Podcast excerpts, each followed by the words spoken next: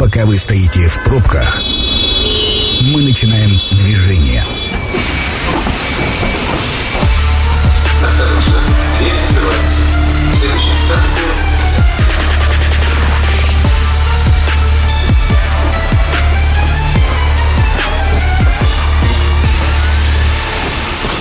Метро. Главные темы Красноярска. Друзья, добрый вечер. Меня зовут Екатерина Кузьминых, э, и сегодня вслед за обсуждением генерального плана, про который мы разговаривали э, в этой студии, мы будем обсуждать правила землепользования и застройки, собственно, по каким нормам будет развиваться Красноярск. Э, В гостях у нас э, Наталья Фирюлина, председатель Красноярского городского совета. Наталья Вячеславовна, добрый вечер. Добрый вечер. И Александр Карпачинский, президент Союза строителей Красноярского края. Александр Игоревич, здравствуйте. Здравствуйте. Ну, собственно, строители будут застраивать город по этим нормам а, правил землепользования и застройки, но прежде депутаты должны их утвердить. Это правда. А, Александр Игоревич, давайте, наверное, сначала вообще о ну, неких юридических нормах, о том, что такое ПЗЗ, для чего они нужны и на каком этапе сейчас документ. Ну, давайте начнем с того, что правила землепольной застройки – это уже говорящее название, оно говорит о том, а, что этими правилами регулируется, скажем, вид застройки того или иного района города. Это, этот документ определен градостроительным кодексом, и поэтому он обязателен для всех городов, для всех муниципальных образований.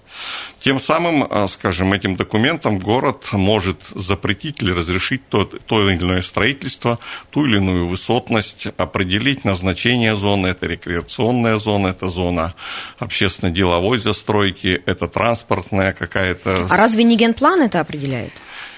ПЗЗ детализирует генплан? Ну, Если если, очень если, коротко- пере- если переводить на такой простой Если очень коротко, то генплан – это документ более высокого уровня, он более укрупненный, давайте так назовем.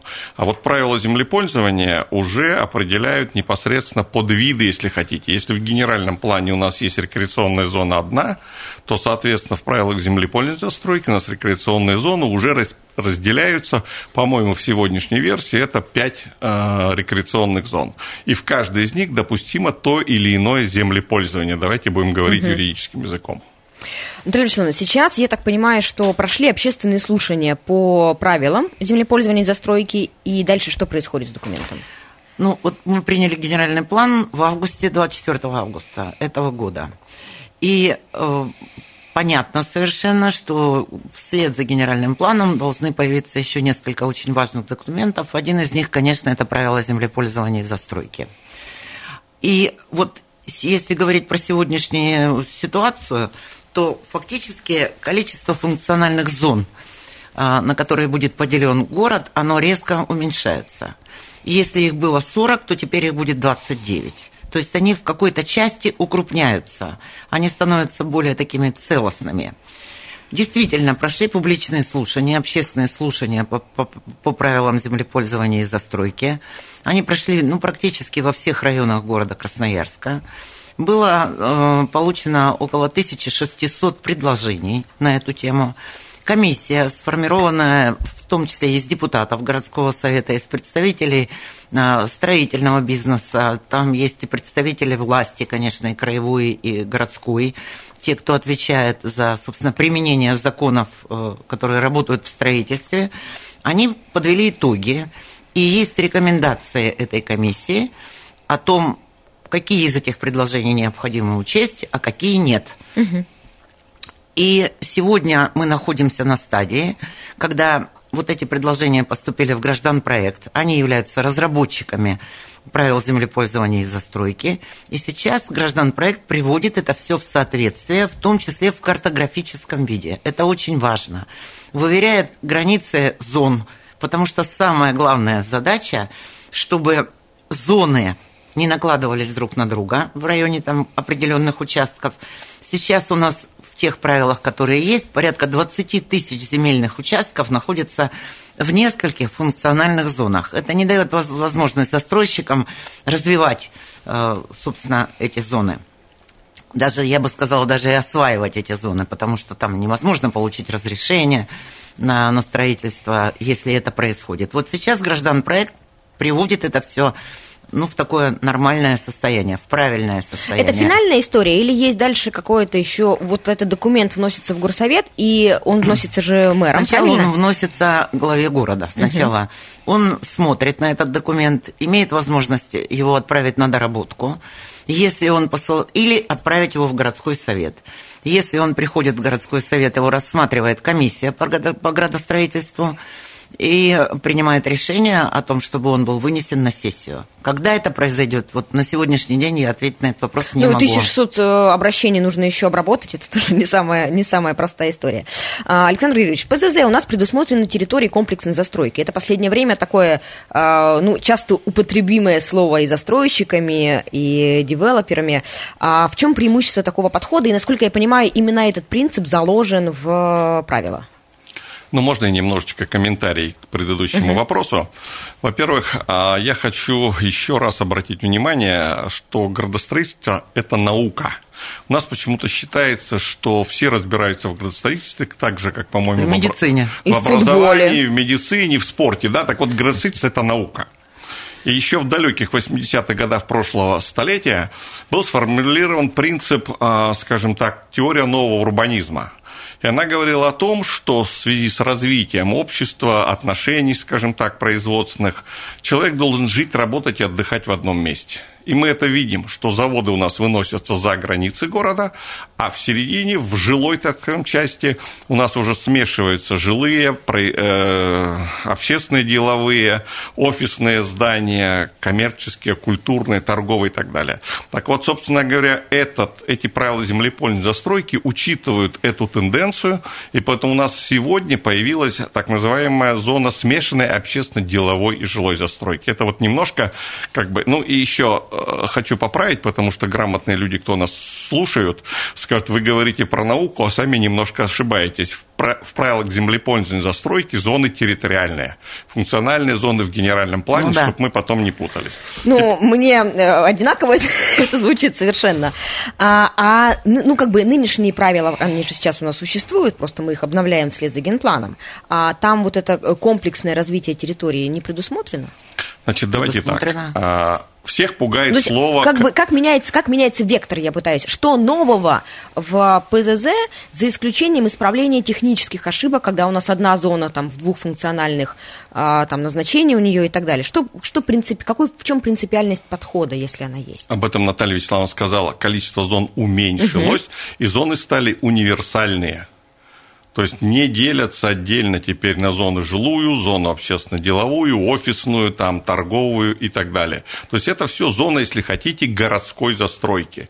Есть отдельно промышленные зоны, где у нас и складское хозяйство может быть, и какие-то производства. мы уходим от спальных районов Да, а, в да, сторону района, где можно Да. жить, работать, учиться и все это делать в Совершенно одном- верно. И в вот я месте. упомянул теорию нового ур- урбанизма, там было сформулировано, что город от моноцентричности уходит к полицентричности.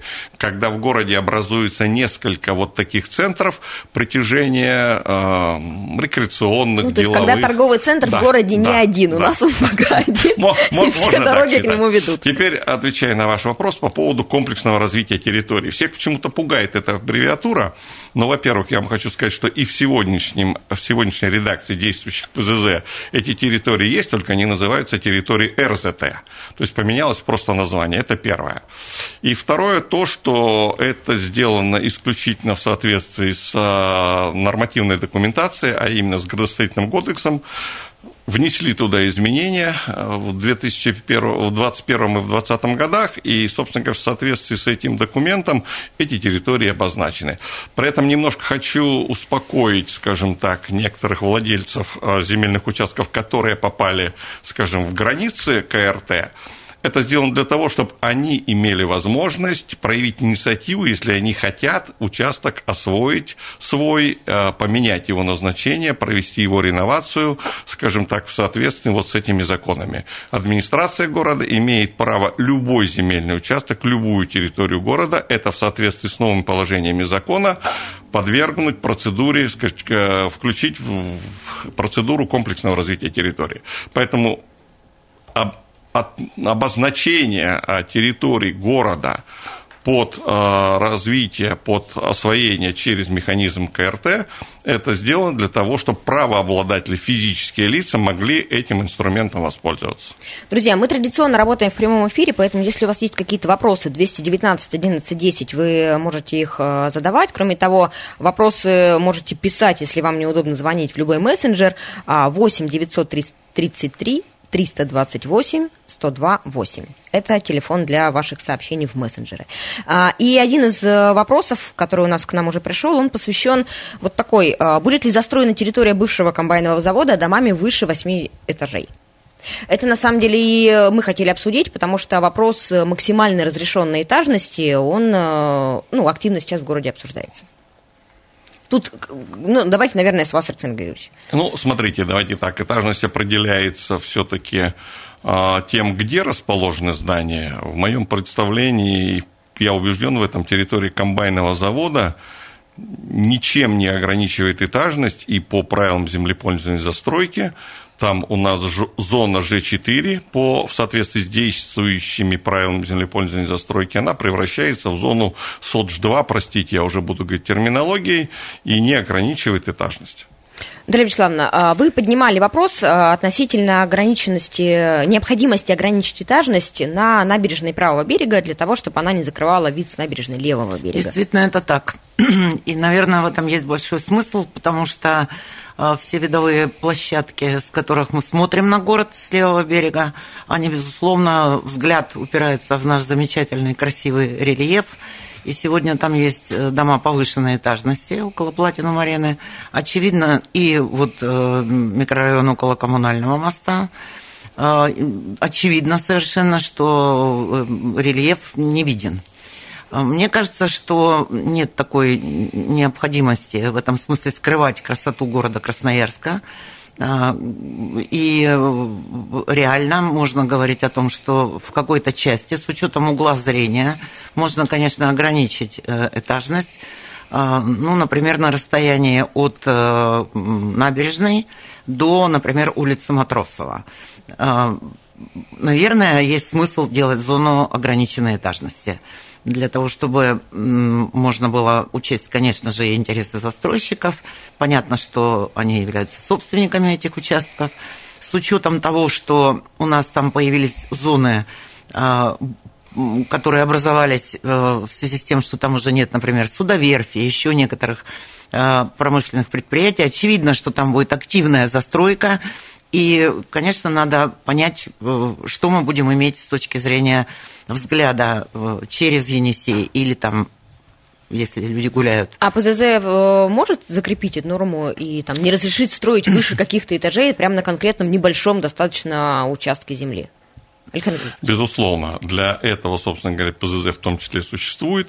Не только, а, скажем так, вид деятельности, но в том числе и предельные параметры ПЗЗ может ограничивать. Я являюсь сторонником этого подхода активным, потому что если сегодня мы имеем некоторые объекты, которые нам загораживают наш рельеф, и все-таки еще имеем, скажем так, э, зоны свободные, и мы можем мысленно достраивать наш рельеф, то если мы сегодня не ограничим этажность территории от э, реки Енисей до улицы Свердловской, Наталья Вячеславовна немножко говорилось, да, и от улицы Матросова угу. до западной границы города Красноярск, то мы можем рельеф полностью потерять. Поэтому сколько там должно быть этажей? Ну, наверное, вот, а такой... кто, должен, кто должен определить, сколько этажей?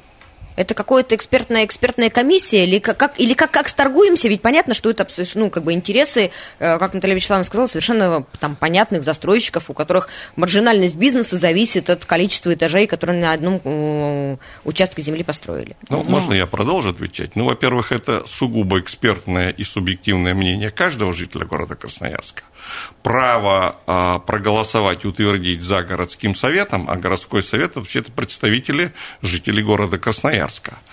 Вот. И третье, ну, я бы так сказал, знаете, интересы застройщиков, они застройщикам важны, но, будучи депутатом городского совета, я неоднократно цитировал, значит, о том, что, скажем так, все-таки я сейчас не помню дословно а, эту цитату, но смысл в том, что каждый владелец земельного участка должен поступать в соответствии все-таки с интересами Города. общества и городского, а, скажем так, городского сообщества.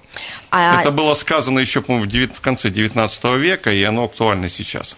А отсюда у меня другой вопрос, Наталья Вячеславовна. Вот, насколько я понимаю, больше всех предложений э, в части ПЗЗ поступили от э, дачников. Дачников, да, конечно. А, и я так понимаю, что больше всего затронуты их интересы. Но у меня сейчас продюсер пишет, что получим мы ответ на этот вопрос уже, видимо, после рекламы, но я все-таки его сформулирую, и когда мы вернемся, его обсудим. Ну вот где, где тот баланс между интересами и уважением к частной собственности а, и интересами всего города и вектором, по которому он должен развиваться? Сейчас мы, э, друзья, прервемся на короткую рекламу, после вернемся и обязательно обсудим этот вопрос. Это программа «Метро». Авторитетно о Красноярске. Друзья, еще раз здравствуйте. А, в студии ничего не поменялось. Меня зовут Екатерина Кузьминых. В гостях у нас Наталья Фирюлина, председатель Красноярского городского совета, и Александр Карпачинский, президент Союза строителей Красноярского края. И вместе с ними мы обсуждаем правила землепользования и застройки, по каким нормам будет развиваться Красноярск. А, и закончили мы предыдущую часть на заданном, но оставшемся без ответа вопросе по поводу интересов дачников, потому что многие из них высказывали недовольство, вот тут вот дорожку немножечко сместите в другую сторону, вот на мой участок, не заглядывайтесь, он принадлежит, э, ну, там, он... Ну, мне, общем, да, и еще рядом мне, не стройте высокие дома. Не стройте высокие дома и так далее. Понятно, что много... Ну, это всегда бывает. Но тут вопрос, а, где баланс между интересами жителя и правом на частную собственность, и кто интересами города, и кто в этой ситуации окажется ну, я думаю, что надо все-таки рассуждать с точки зрения здравого смысла и учитывая интересы частных собственников и понимая, что город, э, э, безусловно, хоть и может иметь определенные оазисы, парки, скверы, зеленые, но тем не менее наличие внутри города, например, или там на его ближайших окраинах дачных массивов, наверное, очень удобен с точки зрения э, дорог и, и близкого расстояния от дома. Но, с другой стороны, очевидно совершенно, что город не может э, находиться даже в том числе и в тех же границах. Вы видите, как он изменился. И, наверное, надо учитывать и интересы города с точки зрения развития тоже. Конечно, это в какой-то части было учтено, когда мы обсуждали генеральный план – и понятно, что при там тоже были серьезные очень слушания, а, они были очень длительными, многочисленными, и были высказаны пожелания некоторых э, дачников, ну давайте будем так их называть, о том, что они хотят э, получить на своей территории э, зону жилой застройки. А некоторые из них категорически были против этого.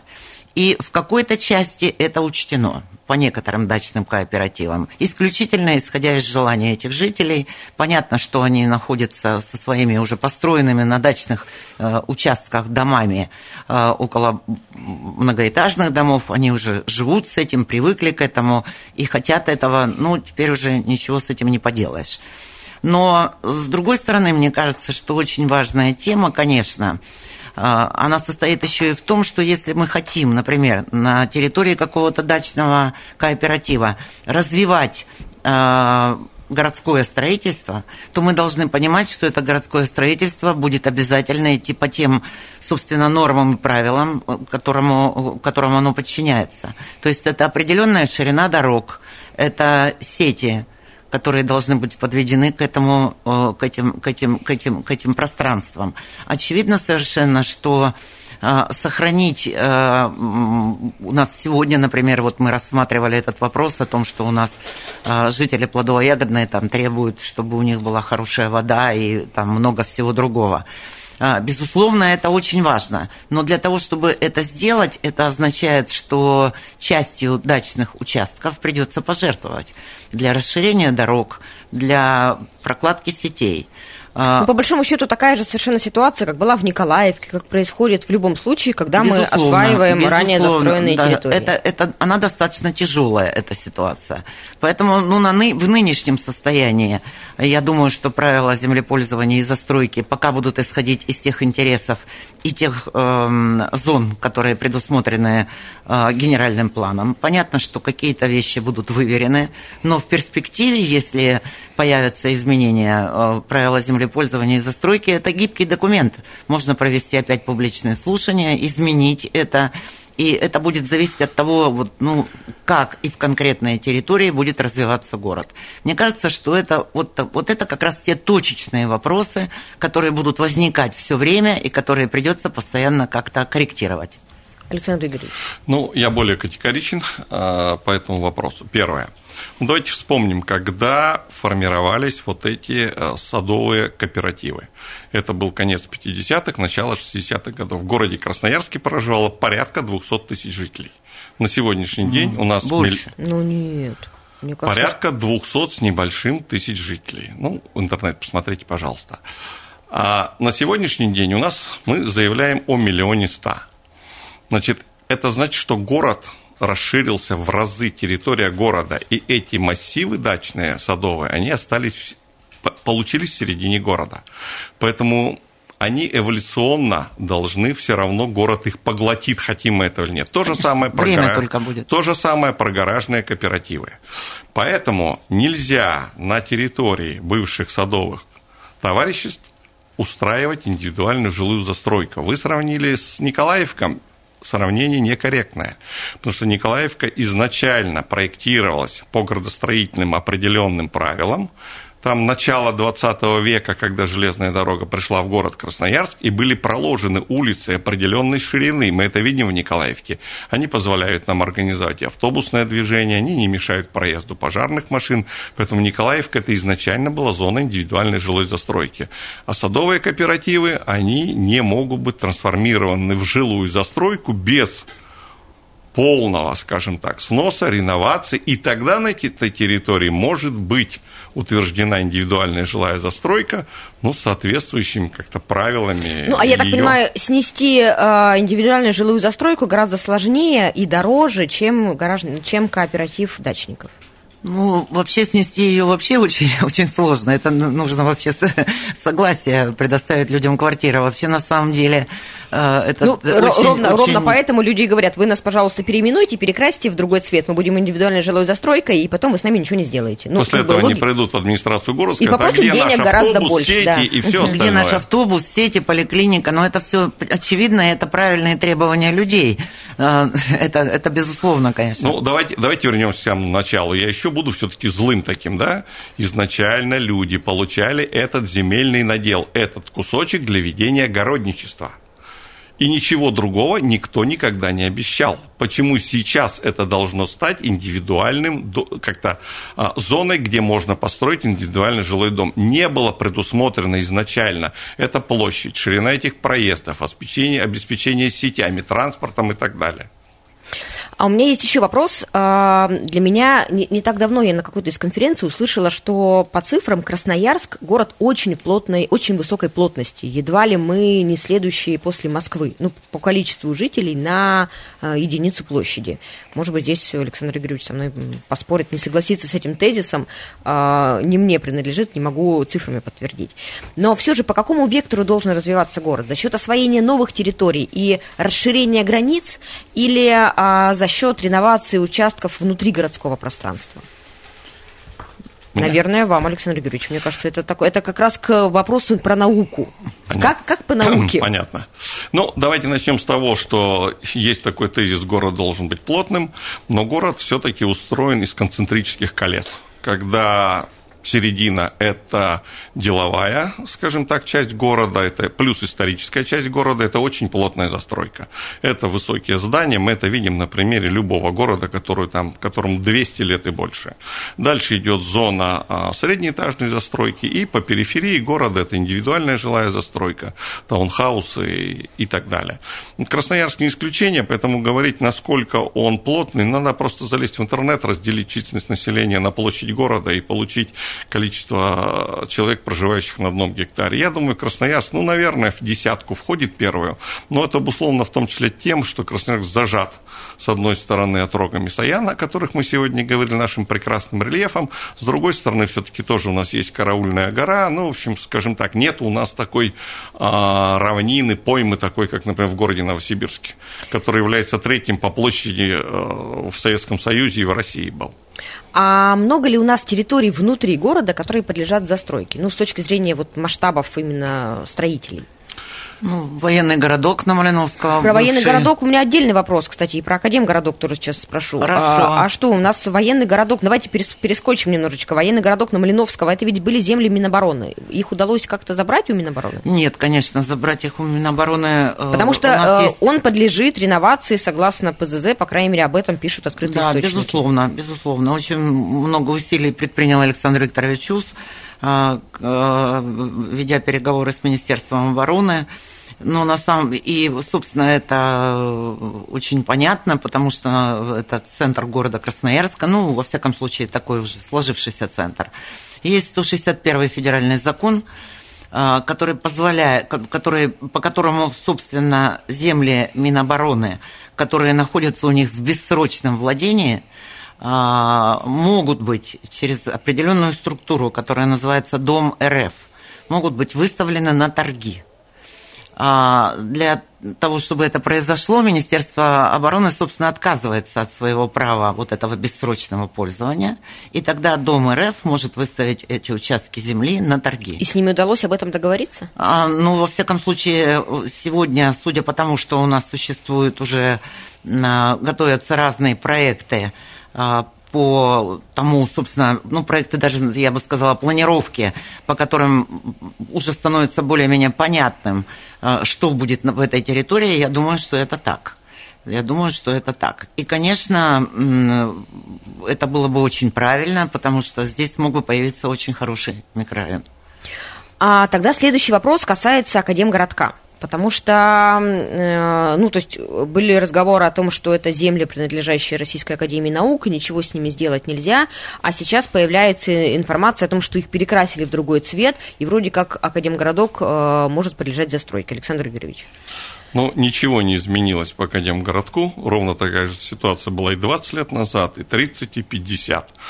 Академгородок расположен на едином земельном участке, который находится в федеральной собственности и передан в бессрочное безвозмездное пользование. Только и... не Министерство обороны, а да. Академия наук. По большому счету статус земельных участков Совершенно верно, ровно такой же статус, и в этом смысле, соответственно, определяет застройку и использование земельного участка никак не администрация города Красноярска, ни застройщики, чего боятся всего. А все эти разговоры, ну, это, скажем так, зарабатывание каких-то политических очков, не более более того. Поэтому не надо бояться, скажем так, Академгородок, он остался в том же статусе. А вот еще, кстати, спрашивают нас в мессенджер, когда на Малиновского армейской построят нормальную широкую дорогу до Молокова. Но ну, мне кажется, это вопрос такой в воздух, потому что ну, нет у нас, к сожалению... У нас пока это, это пока непонятно.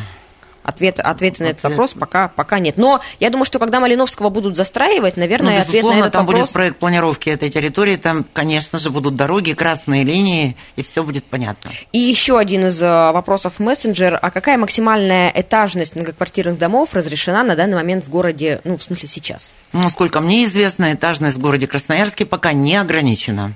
Ну, то есть, а, по большому счету, если мы сейчас а, планируем на какой-то территории... небоскреб, то это возможно. Возможно. А если мы сейчас в ПЗЗ планируем эту норму ввести, то это будет некое ноу-хау для Красноярска, потому что раньше такого не было. И, собственно, благодаря отсутствию этой нормы у нас и появились э, те дома повышенной этажности на правом берегу. Нет, немножко не так. Сегодня по нормативам в Красноярске нет ограничений по а, этажности, если это зона Ж4. Я говорю названиями действующих конечно. на сегодняшний день. Да? Почему красноярские застройщики ограничиваются 24-25 этажами? Потому что есть такая предельная высота, по-моему, это 75 метров, свыше которой, если здание, оно подлежит экспертизе уже на федеральном уровне. Поэтому никто, собственно говоря, этим не заморачивается. А вот город Екатеринбург э, пошел по этому пути, и там в основном 35, 38, 40 этажные дома, они эту процедуру прошли, она их не пугает. Вот. Но когда мы говорим об ограничении этажности на правобережной части на территории, на полосе от Енисея до улицы Свердловской, мы говорим о том, что в правилах землепольной застройки мы можем добавить еще одну зону ограниченной этажности, определить количество этажей и этим инструментом, собственно говоря, и ограничить этажность в определенном месте. Речь ведь не идет о том, что наложить это на весь город Красноярск. Но там у нас рельеф, все прекрасно понимают, и поэтому этот рельеф можно защитить таким инструментом. Наталья Вячеславовна, у нас буквально минутка до конца эфира. А, по вашим ощущениям, сложно будет а, проходить обсуждение в городском совете правил? Ну, и генеральный план, это уже не первый генеральный план, вот, который в моей памяти, на моей памяти был принят городским советом, и правила землепользования застройки, и правила благоустройства, по которым живет Красноярск. Это те документы, которые вызывают повышенное внимание депутатов. Будет очень пристальное обсуждение абсолютно каждой территории. А, вы знаете, что у нас есть такие территории э, достаточно критические, например, Солнечный, а, где жалуются на уплотненную застройку и на отсутствие возможности строить дальше социальные объекты. Это понятно совершенно. Поэтому я думаю, что это будет сложный процесс. Ну что, нам остается только ждать и наблюдать, если мы не успели внести э, свои предложения. Друзья, э, я бл- благодарю гостей за то, что пришли к нам в студию. А вам напомню, что программа «Метро» будет традиционно опубликована на сайте 128.fm. Эм. Я с вами прощаюсь. Всего доброго. Станция конечная. Поезд дальше не идет. Просьба освободить вагоны.